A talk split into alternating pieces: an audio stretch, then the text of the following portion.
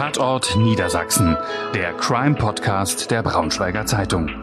Alles rund um spannende Kriminalfälle in der Region. Wir blicken gemeinsam mit unseren Redakteuren auf die Hintergründe der spektakulärsten Verbrechen zwischen Harz und Heide. Liebe Zuhörerinnen und Zuhörer, herzlich willkommen zur 54. Folge unseres Crime Podcasts Tatort Niedersachsen. Mein Name ist Bettina Tönes und gemeinsam mit meinem Kollegen Hendrik Rasehorn möchte ich heute an ein Verbrechen erinnern, das sich ziemlich genau vor 25 Jahren, nämlich im August 1998 in Wolfsburg ereignet hat. Hendrik, du hast dem Podcast den Titel gegeben, Ein Mann sieht rot, Amoklauf in Wolfsburg. Erklär doch bitte gleich mal, worum es da geht. Ja, der Titel sagt eigentlich schon alles. Es geht um einen Mann, es geht um einen Amoklauf in Wolfsburg, damals 1998. Es war eine Tat, äh, von der es damals noch gar nicht so viele vergleichbare Taten gab. Heute weiß man ja, Amokläufe kommen leider sehr häufig vor auch gerade in diesem Jahr wieder in Hamburg ein trauriges Ereignis gewesen. Aber damals 1998 war das schon eine Ausnahmesituation. Das, was dort passiert ist, hinsichtlich der Tat, aber auch für die Polizei war es ein ganz besonderer Einsatz. Und daran möchten wir heute mal erinnern. Es gab ja am Ende drei Tote und mehrere Schwerverletzte. Täter war Klaus R., ein Mann aus Peine, 57 Jahre alt. Was für ein Mensch war Klaus R., Hendrik? Es sind zwei Punkte, die ihn, glaube ich, ganz gut beschreiben für diese Geschichte, was man wissen muss. Einerseits, er ist ein Waffenhändler. Er hat aus, aus der Schweiz über einen Mittelsmann hat er Waffen bezogen, illegalerweise, und hier in Deutschland verkauft, wurde auch dafür verurteilt. Und andererseits, ähm, auch nicht uninteressant, er war mehrmals verheiratet. Er hatte eine erste Ehe, relativ lang, drei Kinder, Scheidung. Kaum, dass die Scheidung durch war, hat er zum zweiten Mal geheiratet, hat wieder drei Kinder gehabt, eine zweite Scheidung und dann 1993 lernt er eine Kosovo-Albanerin kennen, und zwar durch Vermittlung ihres Onkels. Sie ist eine Muslimin und das war, was man so weiß, Klaus R. auch ganz recht und ich mutmaße so ein bisschen deshalb ganz recht, weil er davon ausgegangen ist, dass muslimische Frauen bei ihren Ehemännern bleiben. All das spielt ja am Ende für die Tat auch eine Rolle, über die wir heute sprechen, ja. denn es ist ja kein Amoklauf, wie man ihn vielleicht in anderen Zusammenhängen kennt, dass jemand in eine Schule stürmt, wie es in den USA ja häufiger passiert ist ja. und wahllos auf Lehrer und Kinder schießt zum Beispiel, äh, sondern ähm, es ist ja eine Beziehungstat gewesen. Das heißt, Klaus R. hat ja die Familienmitglieder seiner Frau erschossen. Das heißt, dieser Hintergrund, die Familie spielt eine große Rolle. Die Frau von Klaus R. ist wesentlich jünger, 24 Jahre alt. Man kann davon ausgehen, es war keine Liebesheirat, sie ist auf Vermittlung zustande gekommen. Seine Frau lebt in einer großen Familie, die in Wolfsburg Westhagen zu Hause ist, dort äh, in einer Hochbau, Hochhaussiedlung lebt. Ähm, und Klaus R. suchte ja Familienanschluss und hoffte, den in der Familie seiner Frau zu finden. Ja, also er schätzte insbesondere diesen Zusammenhalt in dieser Familie, dieser Großfamilie, muss man ja auch dazu sagen. Er hat beispielsweise seine Schwiegereltern mit Mama und Papa angeredet. Muss man dazu wissen, äh, die Schwiegermutter war 16 Jahre jünger als er, der Schwiegervater immerhin 10 Jahre. Ähm, das hat ihm aber nichts ausgemacht. Und auch diese ganze Familiensituation war halt so, dass keiner von den Mitgliedern hat gearbeitet. Auch Klaus R. war arbeitslos, aber das hat ihn nicht so richtig äh, gestört, sondern er hat sich tatsächlich da eingebracht. Er hat sich um die ausländerrechtlichen Angelegenheiten für die Familie gekümmert. Er hat sie mit seinem Auto rumgefahren. Die mussten höchstens mal ein Spritgeld ein bisschen dazu zahlen. Er hat äh, die Familie mit Lebensmitteln versorgt und hat im Haushalt mitgeholfen. Also man kann schon sagen, er hat, also, er hat sich Mühe gegeben, in dieser Familie anzukommen. Die Ehe lief anfangs auch gut, mhm. aber nachdem das erste Kind, die Tochter 1995 geboren war, schien es dort Konflikte zu geben. Das hat später die Frau gesagt, dass vor Gericht, sie hat von einer Wesensveränderung gesprochen. Das ging vielleicht so im Kleinen los. Das ist ja auch im Privaten kennt ja jeder so, sage ich mal, wenn man sehr viel gibt, dann erwartet man ja auch so ein bisschen, dass vielleicht ein bisschen was zurückkommt, Dank oder Mithilfe. Und bei Klaus R. war es so, dass er einen Nutzgarten gepachtet hat. Und da wollte er Gemüse anbauen, er wollte sogar Kleinvieh halten. Und äh, er hat so ein bisschen erwartet, dass die Familie seiner Frau da auch so ein bisschen mithilft und ihn unterstützt. Aber da kam nichts zurück. Und das war so ein bisschen dieser Ausgangspunkt. Dann wie das halt so ist. Dann gibt's Mäkeleien übers Mittagessen, äh, mal weil nichts gekocht ist oder dann wird was gekocht und das schmeckt nicht. Dann auch ein ganz großes Thema, was sich durch diesen Fall zieht, dass seine junge Frau auch oft zu ihrer Familie zurück wollte. Nicht im Sinne von, dass sie die Trennung von ihm wollte, sondern sie wollte einfach ein paar Tage bei ihren Angehörigen halt verbringen, weil es halt diesen engen Familienverbund halt gibt. Und das hat ihn dann zunehmend gestört. Dann sind auch so Fragen aufgekommen nach Intimität, die seiner Ansicht nach zu wenig stattgefunden haben. Ja, dann gab's Eifersucht, gibt's möglicherweise einen anderen, wo die Frau hinterher guckt, äh, was nicht begründet war, aber solche Gedanken sind dann da aufgekommen. Und aus diesen Spannungen heraus hat er sich so ein bisschen zu so einem Haustyrannen entwickelt, hat seiner Frau immer mehr Verbote aufgelegt, hat gesagt, du darfst nicht mehr zu deinen Verwandten hinfahren, ähm, du darfst nicht mehr alleine in die Stadt fahren, darfst nicht mehr an Familienfeiern teilnehmen und das ist natürlich bei der Frau und auch bei der Familie nicht gut angekommen, wobei die Familie eigentlich immer versucht hat, diese Ehe zu unterstützen und zu stützen. Also sie hat immer wieder versucht zu vermitteln zwischen den beiden, dass diese Ehe auch funktioniert. Also das heißt, es war sicher auch kulturell bedingt. Man trennt sich nicht von dem Ehemann, obwohl das, was du geschildert hast, ja auch sehr die Perspektive von Klaus R. ist. Das ja. heißt, äh, er fühlte sich plötzlich von den Verwandten nicht genug gewertschätzt. Er hatte das Gefühl, ja. er tut zu viel und es kommt wenig zurück. Mm, das mag auch etwas einseitig gewesen sein, erklärt aber zunächst einmal, wie sich aus seiner Sicht dieser Konflikt entwickelt hat. Richtig. Es kommt dann eben in der Ehe auch zu verschiedenen Vorfällen, Konflikten mit der Familie. Was genau ist denn da passiert? Ja, also den ersten Vorfall, der datiert auf Ende 95, Anfang 96. Wie ich erwähnt habe, er hatte ja seiner Frau verboten, an Familienfeiern teilzunehmen. Und die Familienmitglieder sind dann zu ihm gekommen und haben, wollten dann mit ihm sprechen, seine Einwilligung bekommen, dass die Frau wieder an den Feiern teilnehmen kann. So, man hat dann miteinander gesprochen. Das war wohl alles ganz vernünftig. Und aus Anlass dieses Gespräches wollte seine Frau dann gleich mit ihren Verwandten für ein paar Tage mit nach Wolfsburg fahren. Und das wollte er nicht. Und das Ganze ist dann darin gemündet, ich hatte ja gesagt, er ist Waffenhändler, dass er sich plötzlich mit zwei Pistolen in die Tür stellt und die auf die Besucher und seine Frau richtet. Und er droht alle zu erschießen, wenn seine Frau mitgeht, beziehungsweise wenn die Besucher jetzt nicht gehen. Also merkt man schon, sage ich mal, das ist ja nicht normal, ne? sag ich mal, wie er sich verhalten hat. Ja? Aber das war für ihn, ja, er hat die Waffen gezückt und alle bedroht. Und er scheint ja schon auch mit dem Gedanken gespielt zu haben, seine Bedürfnisse und Interessen auch mit Gewalt notfalls durchzusetzen, Richtig. kann man, glaube ich, auch so ja. sagen. Denn es gab auch wieder noch einen zweiten Vorfall, im, im, etwa ein halbes Jahr später, im Juni 96, wo es auch wieder um Bedrohungen ging am Ende. Äh, Juni 96, die Verlobung der Schwester äh, seiner Frau steht an. Ist natürlich klar, da will die dabei sein. Und es kommt zum Streit ob sie nach Wolfsburg fahren kann oder nicht oder darf.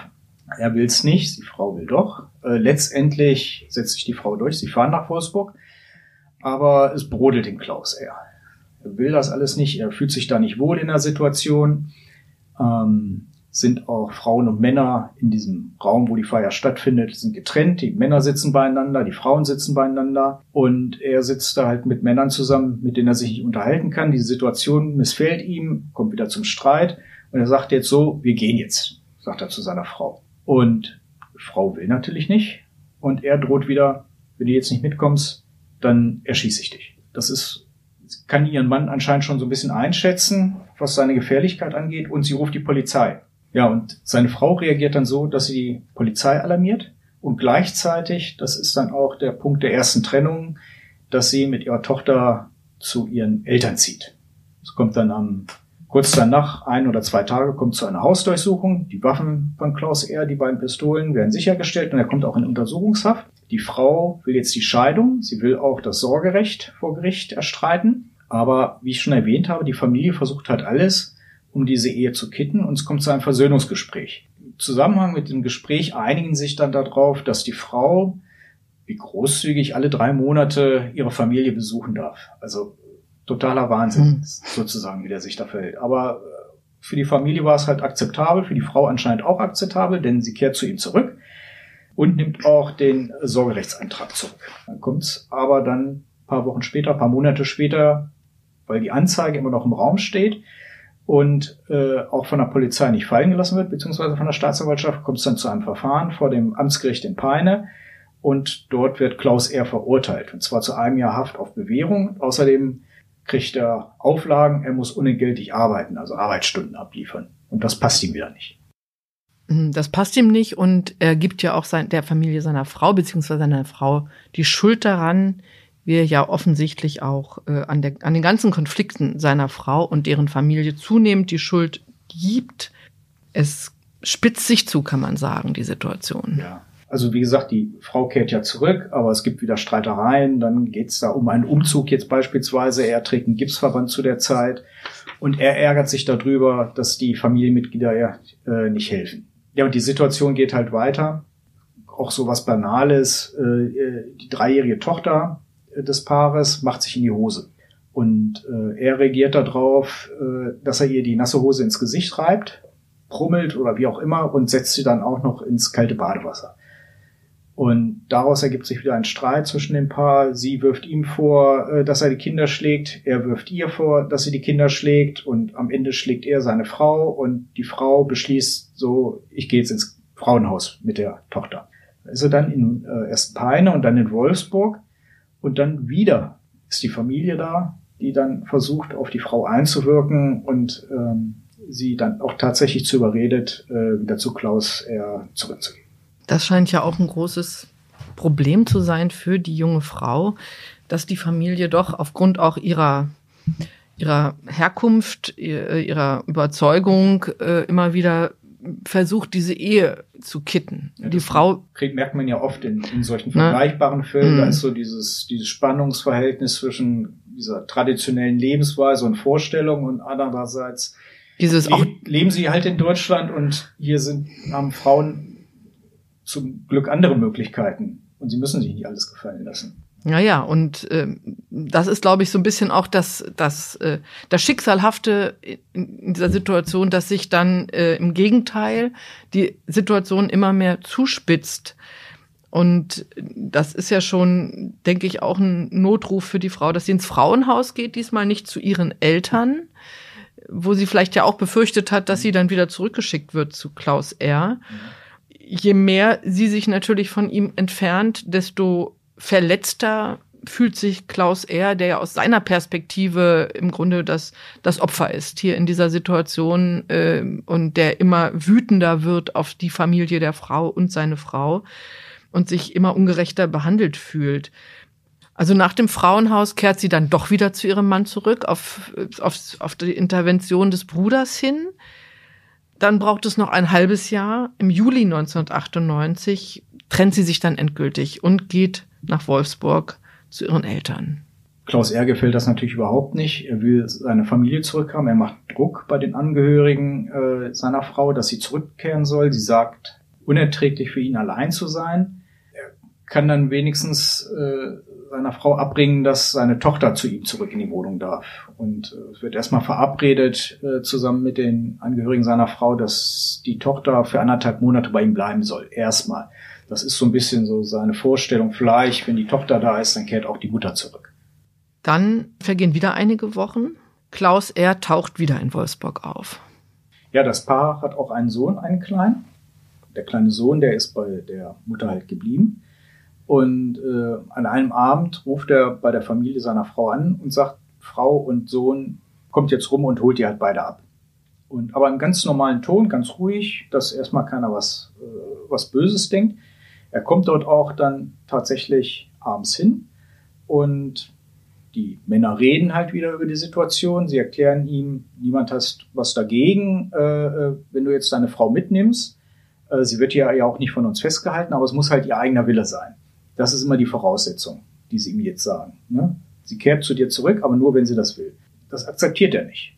Und er will mit seiner Frau sprechen und in so einer aufgeheizten Situation, klar, die kommen, die die treffen aufeinander. Die Frau ist fuchsteufelswild, macht ihm Vorwürfe, es kommt zum Streit.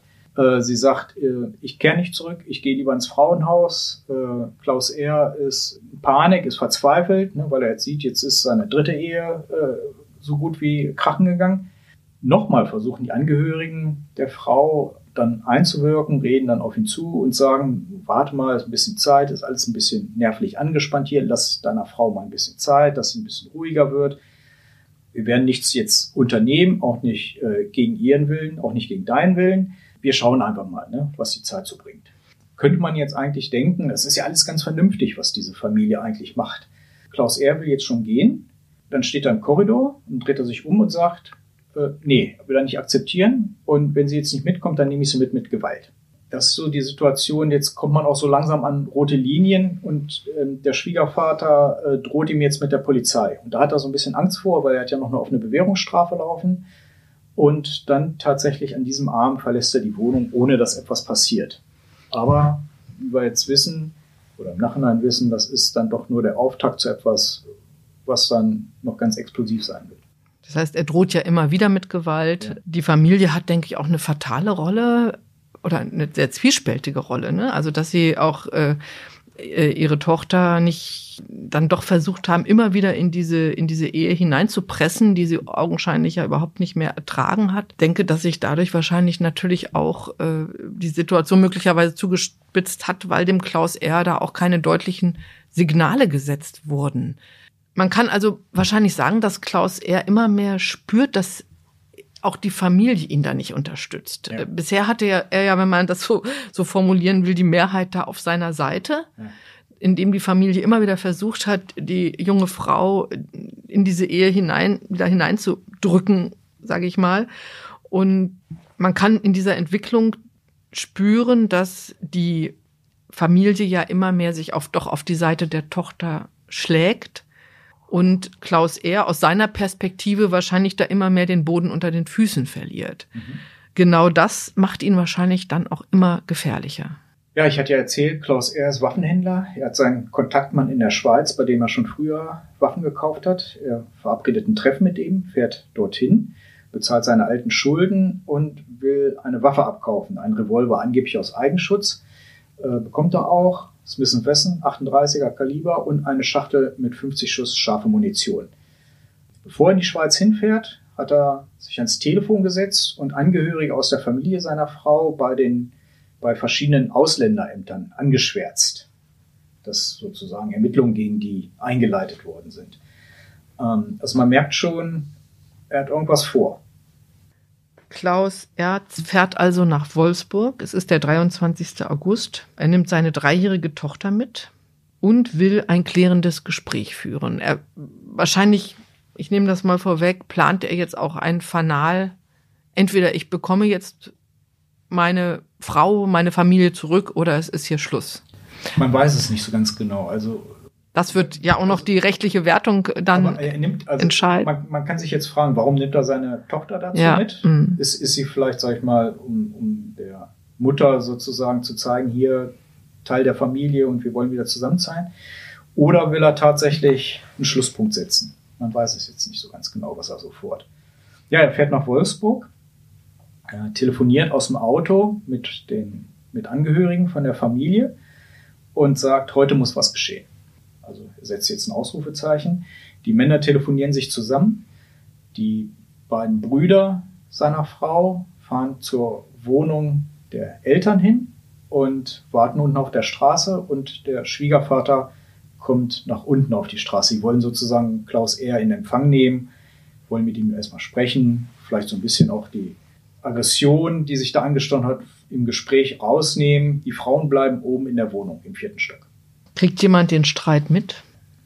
Ja, den Streit kriegen viele Leute mit. Es ist ja eine Hochhaussiedlung. Es sind einmal Anwohner, die das mitbekommen, aber auch eine Angehörige aus der Familie selbst, die jüngere Schwester der Frau, die ist auf dem Balkon und hört, wie die Männer sich dort unten unterhalten.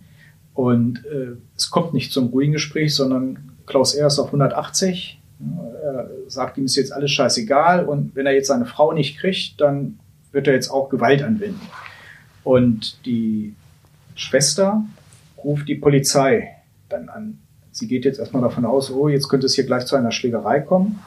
Und erster Notruf bei der Polizei geht um 21.55 Uhr ein. Und sie bittet, dass ein Strafenrang rumkommt. Das wird auch von der Wache halt zugesagt. Die Männer stehen weiterhin unten auf der Straße so lange. Ja, dann ist das halt so in so einer Situation, da kommt man sich näher, dann wird es lauter, dann wird auch geschubst. Und Klaus R., so erzählt er später vor Gericht, hat sich in dieser Situation, wo er mit diesen drei, mit diesen drei jüngeren Männern, muss man ja auch betonen, äh, äh spricht, hat er sich gefühlt, angeblich wie ein Schaf, das geschlachtet wird. Klaus R. fühlt sich bedrängt und in dieser Situation droht er auch zu schießen. Genau, ja. Und das ist jetzt vielleicht so der letzte Punkt, wo das Ganze hätte noch ein, ein friedliches Ende hätte nehmen können. Er dreht sich tatsächlich um, er nimmt seine Tochter an die Hand und will gehen. Und während sie geht, weint das Mädchen und der Schwiegervater sieht das und sagt zu ihr, sie muss nicht mit ihrem Vater mitgehen, sie kann auch bei den Großeltern bleiben. Und das ist jetzt der Punkt, wo alles kippt.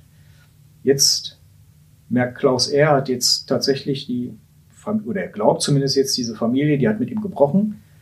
Und er ist ja nicht nur mit dem Kind nach Wolfsburg gefahren, sondern auch mit seinem Revolver, den er in der Schweiz gekauft hat. Und den zückt er jetzt. Aus kürzester Distanz schießt er dem Schwiegervater in den Kopf. Der erste Schwager wird in den Rücken getroffen, als er gerade versucht, zum Hauseingang zu flüchten, auch aus kürzester Distanz. Und der zweite Schwager, der ist so ein Stück weiter, dem schießt er auch in den Rücken. Die beiden anderen Männer sind nicht auf der Stelle tot, aber relativ zeitnah. Der dritte lebt noch, der dritte Mann. Klaus R. geht hinterher und will von ihm wissen, ob er einen Schlüssel zu der Wohnung hat. Und sagt er nein und dreht sich da auch vor Schmerzen halt auf der Straße halt rum. Klaus R. sagt zu ihm, ich könnte jetzt schießen, ich will dich aber nicht töten. Aber trotzdem ist die Situation damit noch nicht geklärt, sondern er will jetzt ins Haus rein. Um 21.57 Uhr geht der dritte Notruf bei der Polizei ein. Genau, von der Schwägerin. Von der Schwägerin. Sie schreit hysterisch, es wurde geschossen, sie sind verletzt, Krankenwagen. Die Polizei ist, glaube ich, zu diesem Zeitpunkt dies auf dem Weg. In dieser Zeit versucht Klaus R. in die Wohnung zu kommen, in der sich die Frauen aufhalten. Wer, wer ist dort alles? Was, was geschieht dort? Es sind vier Frauen in dieser Wohnung, in dieser kleinen Wohnung im vierten Stock. Da ist einmal die Ehefrau mit dem anderthalbjährigen Sohn.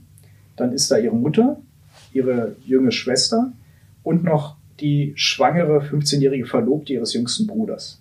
Jetzt passiert das, wo man später sagen kann, jetzt geht's richtig der Armut. Man muss sich mal die Todesangst vorstellen, die diese vier Frauen da, äh, ja. da durchlebt haben müssen. Ja. Sie sehen, dass geschossen wurde, dass ihre Männer, Väter, der Vater, dort Ehemann, dort, dort schwer verletzt beziehungsweise oder schon tot liegen. Sie konnten das sicher auch nicht überblicken und einschätzen. Und jetzt versucht er in die Wohnung zu kommen. Er schießt auf die Tür. Genau. Er versucht halt in die Tür, er versucht die Tür. Die Frauen haben sich natürlich verbarrikadiert. Das ist erstmal die Wohnungseingangstür, die ist abgeschlossen. Eine äh, Frau versteckt sich auf dem Balkon, die anderen verstecken sich im Schlafzimmer. Das Schlafzimmer wird abgeschlossen. Eine Frau stemmt sich dagegen bricht jetzt erstmal oder versucht die Haustür aufzubrechen, es gelingt nicht, versucht die aufzuhebeln, haut nicht hin, dann schießt er auf die Tür und schließlich ist er drin in der Wohnung. So, und dann sucht er jedes Zimmer ab, geht auf den Balkon, wo die eine sich versteckt hat, die hat sich da unter einer Decke und im Gerümpel versteckt und die sieht er nicht. Frau hat sozusagen Glück gehabt. Und dann in der Situation hört er plötzlich seinen Sohn schreien und er weiß jetzt, der ist im Schlafzimmer. Die Wohnung befindet sich im vierten Stock und die Ehefrau versucht sich jetzt vom, vom, aus dem Fenster abzuseilen. Ja, weil er versucht natürlich auch mit Gewalt dort reinzukommen. Er droht, er spricht die ganze Zeit davon, äh, dass er alle töten wird. Er hat immer noch seine kleine Tochter an der Hand. In dieser Situation, er schießt auch einmal durch die Tür, wo seine Schwiegermutter auf der anderen Seite sich gegenstimmt. Die erleidet einen Brustdurchschuss. Und auch der kleine Sohn, den hat sie, hält sie ja auf dem Arm. Ne? Den hält sie der. auf dem Arm und der kriegt auch einen Streifschuss ab. Seine Frau versucht sich in dieser Situation an einer Gardine aus dem Fenster abzuseilen. Das äh, gelingt ihr natürlich nicht richtig. Vierter Stock. Äh, die Gardine ist zwei Meter lang. Sie versucht dann am Ende der Gardine, hängt sie dran und versucht dann mit den Füßen ein Fenster einzutreten. Funktioniert nicht und sie stürzt schließlich ab. Und Klaus R. schafft es dann, in das Schlafzimmer parallel reinzukommen. Er fragt, wo ist meine Frau? Die Schwiegermutter äh, lügt ihm vor, die ist gar nicht hier. Und äh, da sind jetzt diese beiden Frauen. Und er schießt auf beide Frauen. Er will beide Frauen töten. Die Schwiegermutter geht vor ihm sogar auf die Knie, bittet um ihr Leben. Ja. Aber äh, Klaus bettelt. bettelt. um ihr Leben. Ja. Klaus, er schießt. Die Frauen verhalten sich trotz dieser hochdramatischen Lage sehr geistesgegenwärtig. Sie stellen sich tot. Ja, das wär, ist wahrscheinlich die einzige Überlebensstrategie gewesen, die da noch möglich war in dieser Situation. Da steht dieser rasende Mann mit der Pistole in der Hand, mit dem Revolver in der Hand. Die Schwiegermutter stellt sich tot. Dann irgendwann, als äh, Klaus Erder weiter rumsucht, die Schwangere offenbart sich dann sozusagen, dass sie doch noch nicht tot ist. Und äh, Klaus R., ja, ein Mann sieht rot, sagt ihr, äh, ich erschieße jetzt nicht nur dich, sondern auch dein Kind in deinem Bauch. Was mir auch aufgefallen ist, es dauert dann nochmal, es, es geht dann nochmal ein Notruf ein nach einer halben Stunde. War die Polizei gar nicht vor Ort? Hat die so lange gebraucht? Was hat die Polizei in dieser Zeit gemacht? Also Klaus R. war ja insgesamt, glaube ich, eine Stunde hat diese ganze Tat ja. etwa gedauert. Von dem ersten Notruf bis zu seiner Festnahme. Was, was ist in der Zeit, was hat die Polizei in dieser Zeit gemacht? Es gibt auch einen Zeugen, der vor Gericht gesagt hat, der Schwerverletzte äh, lag 50 Minuten, mhm. habe der auf der Straße gelegen, unversorgt. Die Polizei habe ihn, den Zeugen, auch daran gehindert, diesen, den, den Schwerverletzten in die Wohnung zu ziehen. Da stellt sich schon die Frage, was hat die Polizei in dieser Zeit gemacht? Muss jetzt unterscheiden, da gibt es diesen ersten Notruf und da geht erstmal die Polizei wahrscheinlich, der Einsatz oder derjenige in der Wache, der den Anruf annimmt, der geht davon aus, vielleicht häusliche Streitigkeit oder Streitigkeit zwischen Männern auf der Straße. Westhagen ist ein Viertel, wo es ein bisschen ruppiger zugeht, so möchte ich es mal sagen von Wolfsburg. Ähm, die schicken natürlich nicht gleich alles, was sie haben, sondern erstmal einen Streifenwagen. So, und dann kommt der zweite Notruf, dann wird vielleicht nochmal ein Wagen nachalarmiert, so, und dann kommt der dritte Notruf und jetzt wissen sie, oh, hier brennt die Situation. Der kam ja schon nach drei, vier Minuten, ne? Ja, das ja. ging ja, der ging ja im Minutentakt, gingen die Notrufe ein. Und tatsächlich äh, sind am Ende 32 Polizeibeamte vor Ort. Also das muss wahrscheinlich alles gewesen sein, was in dieser Wache noch äh, Dienst hatte. Die Beamten sind unten auf der Straße, sind auch mit Maschinenpistolen ausgestattet. Was Klaus R. macht, er schießt angeblich halt auch aus dem Fenster und die Polizisten unten haben den Eindruck, dass auch gezielte Schüsse auf sie bzw. auf Sanitäter abgegeben werden. Und deswegen bleiben sie in Deckung. Und das ist auch verständlich, weil das auch die damalige Polizeitaktik so ein bisschen widerspiegelt. Nachhinein war das natürlich diskutiert. Auch Nachbarn haben Polizei hart kritisiert. Wieso habt ihr denn nicht schneller eingegriffen? Und äh, die Polizeiführung und auch die Staatsanwaltschaft haben damals gesagt, naja, wir wollten die Frauen und die Kinder halt in der Wohnung nicht gefährden. Das war damals tatsächlich auch die Einsatztaktik von so einer Polizei. Ich habe vor ein paar Jahren mit dem damaligen Einsatzleiter der Polizei in Wolfsburg, der diesen Einsatz in Westhagen geleitet hat, mit dem habe ich gesprochen. Das war nicht aus Anlass jetzt äh, zu diesem Fall, sondern weil er pensioniert worden ist. Und ich hatte ihn gefragt, was war so sein denkwürdigster Einsatz? Und dann hat er davon erzählt. Und er hat berichtet, dass er die, die Ehefrau, die damals aus dem Fenster gefallen ist, die hat er äh, schwer verletzt, dann hat er sie von getragen. Und dann hat er mir wörtlich gesagt, ja, also bevor das, äh, also das Spezialeinsatzkommando war auf dem Weg und gleichzeitig waren auch schon Reporter angekommen und seine Frau konnte ihn im Fernsehen sehen. Diese Amok-Taten, das, was da gerade passiert ist, das kannte man, das kannten die gar nicht. Ne? Das kannten sie aus den USA, aber das war so in Deutschland war das was ganz Neues. 2009, also elf Jahre später, gab es dann schon einige Erfahrungen mit Amokläufen. Unter anderem waren die schrecklichen Taten in Winnenden und Wendlingen. Und der Innenminister von Niedersachsen, das war damals Uwe Schünemann von der CDU, der hat äh, 2009 eine Rede gehalten, wo es darum geht, wie die Polizei sich jetzt auf solche Taten aufstellt. Und daraus lese ich mal ganz kurz eine Passage vor. Im Gegensatz zu Geiselnahmelagen kann in der Anfangsphase einer Amoklage gerade nicht auf Zeitgewinn gesetzt und auf das Eintreffen von Spezialkräften gewartet werden. Die zuerst am Tatort eintreffenden Beamtinnen und Beamten des Streifendienstes müssen auch unter Hinnahme eines hohen, aber kalkulierbaren Eigenrisikos unverzüglich handeln. Sie sollen durch schnelles und entschlossenes Vorgehen den Amok-Täter dazu veranlassen, seine Tathandlung einzustellen. Unter Umständen müssen sie Zugriffsrettungs- und Schutzmaßnahmen gleichzeitig und parallel durchführen. Insbesondere Aus- und Fortbildungsstadt sowie Erfahrenheit der Einsatzkräfte haben erheblichen Einfluss auf das Erreichen der polizeilichen Ziele bei der Bewältigung von Amoklagen. Einsatztaktische Grundsätze müssen genauso automatisiert präsent sein wie Verhaltensregeln zur Eigensicherung.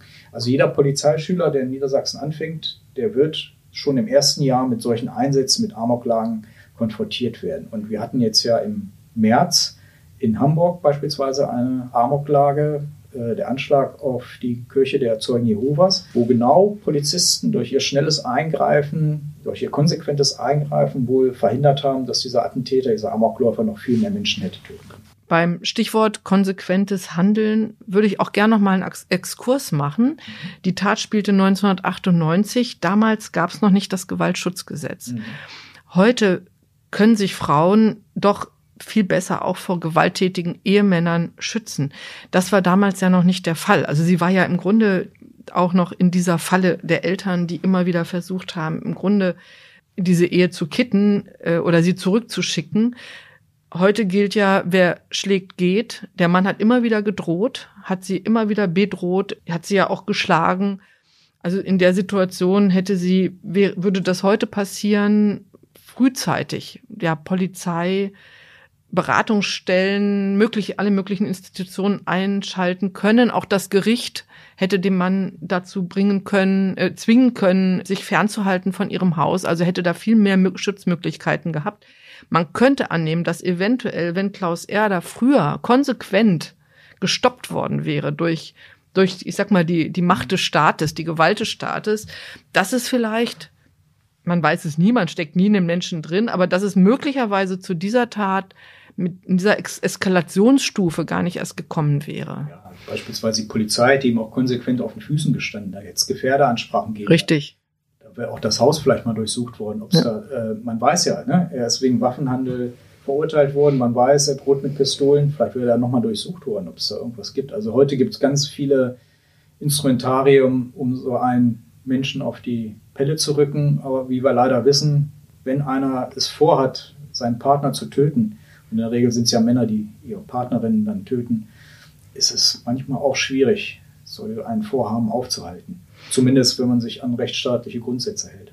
Wobei ich denke, dass Femizide schon zumindest einzudämmen sind durch oder eingedämmt werden können, eben durch, durch solche Sicher, Gesetzgebung, ja. durch konsequente Ansprache an den Täter, und das war eben damals alles in der Form noch gar nicht gesetzlich auch geregelt. Das Bewusstsein fehlte vielleicht auch damals. Ja. Ne, es gab zwar auch schon die Frauenhäuser, sie ja. ist ja auch in Frauenhäuser geflüchtet, aber ich denke, diese gesetzlichen Möglichkeiten, da äh, häusliche Gewalt schon möglichst im Keim zu ersticken und frühzeitig einzudämmen, die gab es damals doch in der Form nicht. Klaus R. wird um 23.24 Uhr festgenommen von der Polizei. Wie verhält er sich da? Also es muss eine gespenstische Situation gewesen sein. Also auf der Straße ist alles voll mit Blut. Jetzt endlich trauen sich die Beamten, den Schwerverletzten wegzuziehen. Oben in der Wohnung, man hört Klaus R. schreien und zwar bis unten auf die Straße, dass er alle töten wird. Er sucht die Wohnung ab, findet das Familiengold, also das, die Hochzeitsgeschenke der, der, der Töchter, er nimmt sich einen Kinderwagen, da kommt das ganze Gold rein, dann setzt er seinen Sohn da rein, der ja auch äh, diesen Streifschuss abbekommen hat und schwer blutet und nimmt seine Tochter an die Hand. Dann verlässt er die Wohnung. Den Revolver hat er zu dem Zeitpunkt leer geschossen. Eigentlich hat er noch eine Kugel für sich aufgehoben, aber die findet er nicht. Die hat sich irgendwo in seiner Jackentasche so ein bisschen vergraben. Also es wäre tatsächlich, sage ich mal, und da waren wir am Anfang so am Überlegen, was hat er da vorgehabt oder nicht ist sehr wahrscheinlich, dass er alle umbringen wollte, dass er vielleicht schon mit diesem Willen dorthin gegangen ist und sich dann am Ende selbst dann töten wollte. Es ist dann halb zwölf, unten die Straße alles voll mit Polizei, Maschinenpistolen im Anschlag, ja, und er kommt mit dem Kinderwagen dort runter und rollt dort erstmal weiter. Dann kommen zwei Beamte, die überwältigen ihn. Das geht relativ unspektakulär, er wehrt sich auch nicht dagegen. Aber kaum, dass er bei der Polizei auf der Wache ist, beginnt er ja könnte jetzt flapsig sagen, durchzudrehen. Äh, medizinisch der richtige Ausdruck ist dann eine posttraumatische Belastungsstörung. Also er bricht total zusammen, er weint, er schreit, er fragt die Beamten, warum habt ihr mich nicht erschossen? Er wird am nächsten Tag dann auch beim Haftrichter vorgeführt. Äh, vernünftiges Gespräch mit ihm überhaupt nicht möglich, sondern er schlägt die ganze Zeit mit seinem Kopf auf den, auf den Tisch und wiederholt seinen Wunsch, dass er sterben möchte ja, wird am Ende unter Beruhigungsmittel gesetzt und kommt dann erstmal in die Psychiatrie nach Königslutter und dann später ins äh, Gefängniskrankenhaus nach Hannover.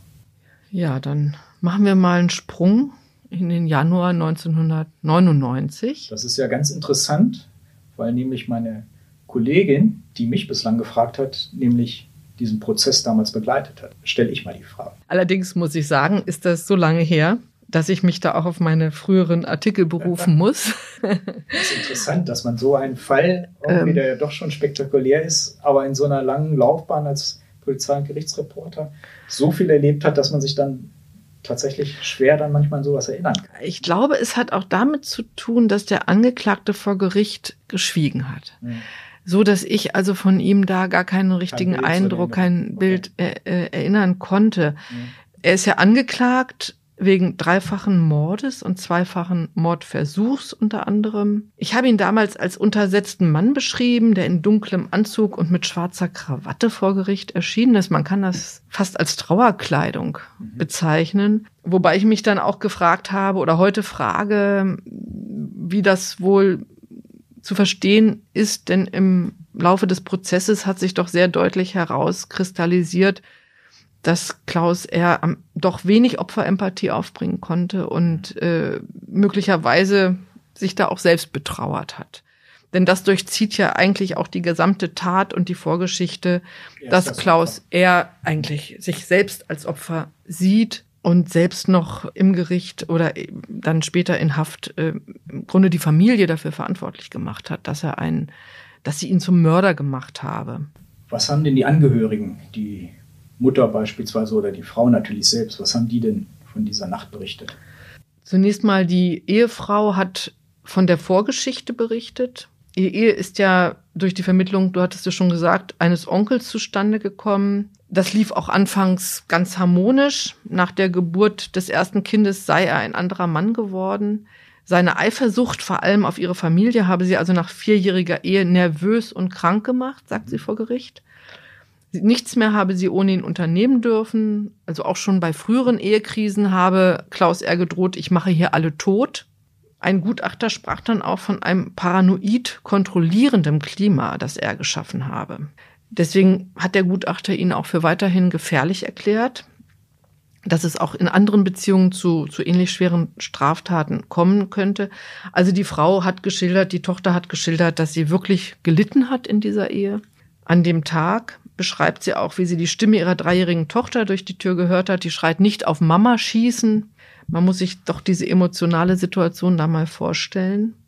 Die dreijährige Tochter steht mit dem bewaffneten Vater vor dieser Tür, hinter der sich die Mutter mit dem anderthalbjährigen Sohn der eigenen Mutter und der schwangeren Schwägerin verbarrikadiert hat. Also das Kind muss mit ansehen, wie der Vater auf seine Oma, auf seine Tante schießt, wie der kleine Bruder, der einen Streifschuss abbekommt, blutüberströmt ist das wird das Gericht im Urteil später auch strafverschärfend werden, dass dieses Kind also dieses ganze schreckliche Geschehen miterleben musste.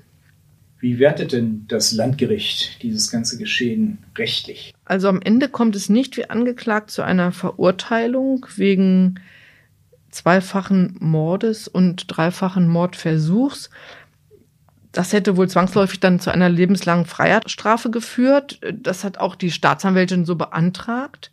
Doch wertet das Landgericht die Schüsse auf die Männer unten auf der Straße als Totschlag. Und zwar begangen im Zustand einer erheblich verminderten Schuldfähigkeit, also als eine Affekttat.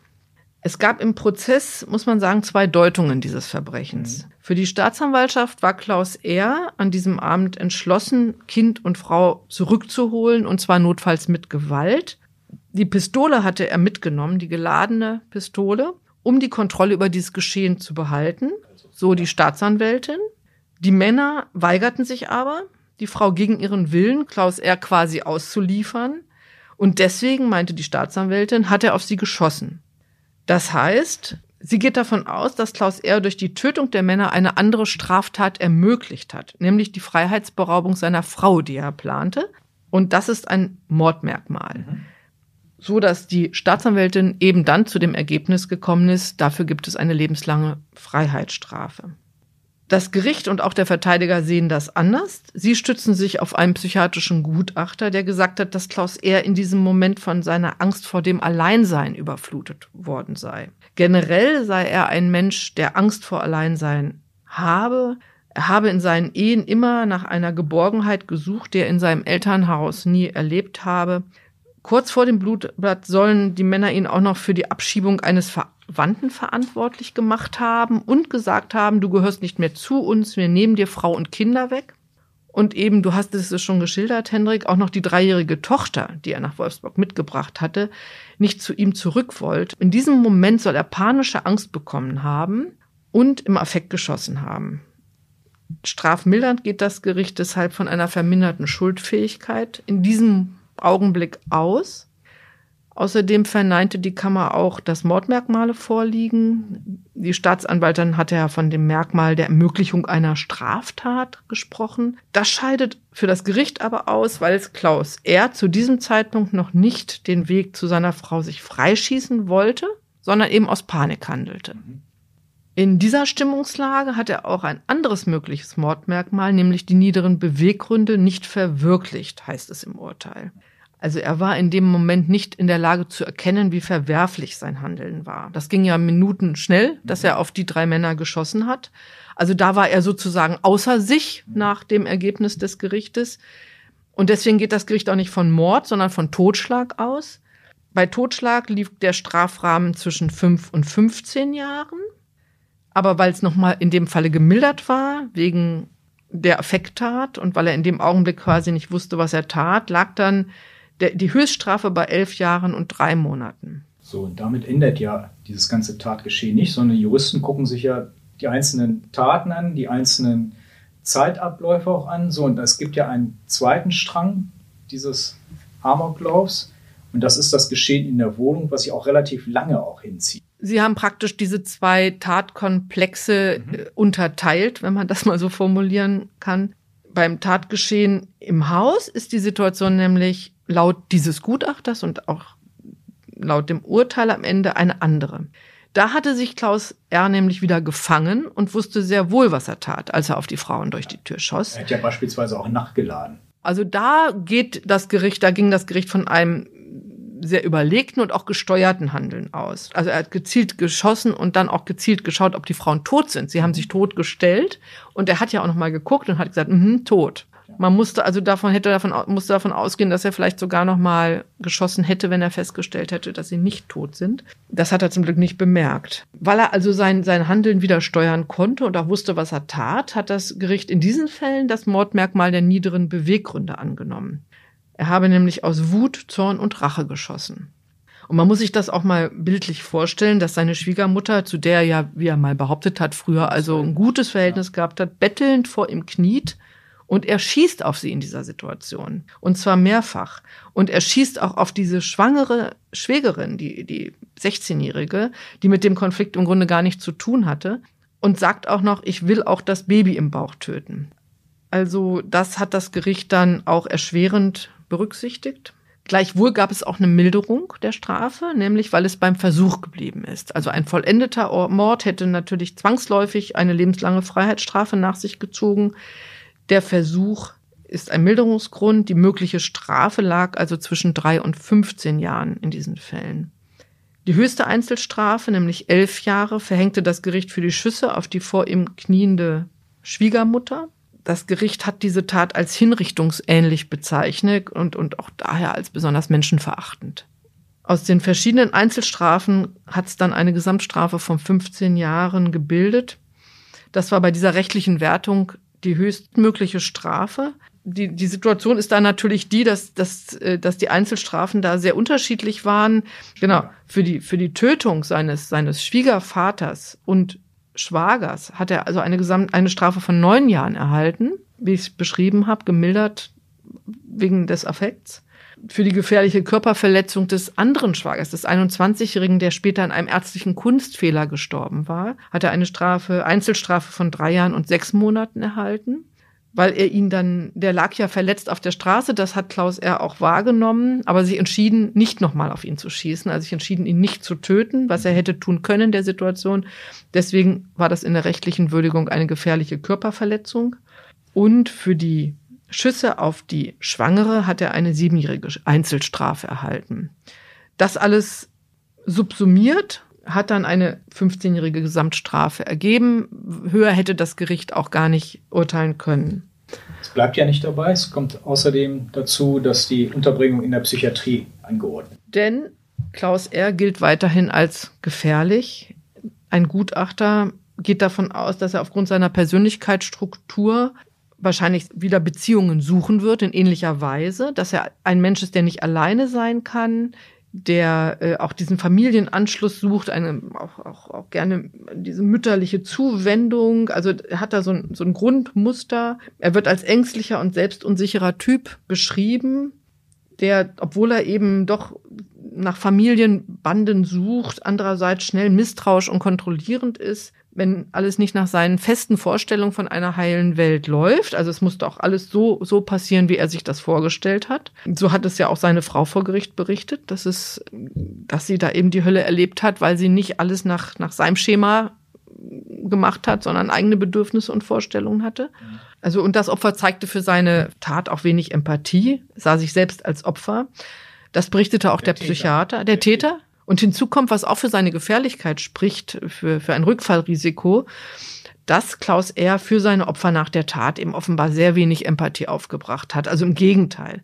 Er sah sich selbst als Opfer der Familie. Das berichtete er zum Beispiel auch einem Psychiater in der Haft. Klaus R. warf der Familie vor, ihn zum Mörder gemacht zu haben. Und in einem Brief an seine Frau aus der Haft schrieb er auch, ich war nur für unsere Kinder und für dich da. Das Unglück hast du größtenteils ausgelöst. Tja, das lassen wir mal so wirken. Was ist denn aus das, Klaus R. geworden? Ja, tatsächlich ist er nie wieder in Freiheit gekommen. Psychiatrie in einem Maßregelvollzug kann zum Schutz der Allgemeinheit ja grundsätzlich auch lebenslänglich bedeuten, solange ein nicht voll schuldfähig Verurteilter also weiterhin als gefährlich gilt.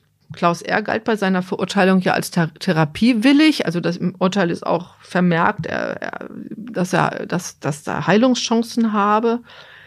Bis 2008, also neun Jahre, ist er in der Psychiatrie geblieben und wurde dann im April 2008 in die Justizvollzugsanstalt Lingen überstellt. Kurz vorher war bei ihm aber Leberkrebs diagnostiziert worden, so dass er dann kurz darauf in der Haft im Krankenhaus in Lingen starb, ohne jemals wieder in Freiheit gekommen zu sein.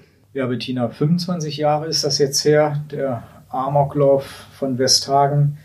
Was denkst du denn heute über diesen Fall? Es war sicher auch ein Zusammenspiel vieler tragischer äh, Ereignisse oder oder eines, äh, wo man wo man heute sagt, Mensch, da hätte man vielleicht früher früher intervenieren können und müssen. Es gab eben die rechtlichen Voraussetzungen in der Form zumindest noch nicht, wie es sie heute gibt so dass man nur hoffen kann, dass heute frühzeitiger und eingegriffen werden kann, um solche Fälle, solche Femizide oder erweiterten Femizide oder wie man es nennen soll, doch künftig zumindest eingedämmt oder auch verhindert werden können. Das, das ist so mein Eindruck. Hendrik, was, was ist dein Eindruck? Na, ich finde, dieser Fall zeigt eindrucksvoll, dass doch eigentlich ganz gut ist in Deutschland, dass die Waffengesetzgebung so streng ist, weil es zeigt sich immer wieder, wenn Waffen vorhanden sind und wenn ein labiler Mensch an Waffen kommt, dann benutzt er diese Waffen auch und dann wird getötet. Und deswegen ist es, glaube ich, ganz gut, anders beispielsweise in den USA, wo jeder eine Waffe kaufen kann, äh, wie er möchte, dass bei uns das so streng gehandhabt wird und sicherlich dadurch auch eine Vielzahl von Straftaten verhindert werden. Es bleibt natürlich nicht aus, dann werden andere Waffen genommen, dann wird das Messer genommen, was rumliegt, dann wird ein Knüppel vielleicht genommen, aber ich denke, es ist ganz gut. Waffen brauchen wir eigentlich nicht. Gutes Schlusswort. Ja, liebe Zuhörerinnen und Zuhörer, vielen Dank, dass Sie bei uns geblieben sind und bis zum nächsten Podcast. Auf Wiederhören. Mehr Podcasts unserer Redaktion finden Sie unter braunschweiger-zeitung.de slash podcast.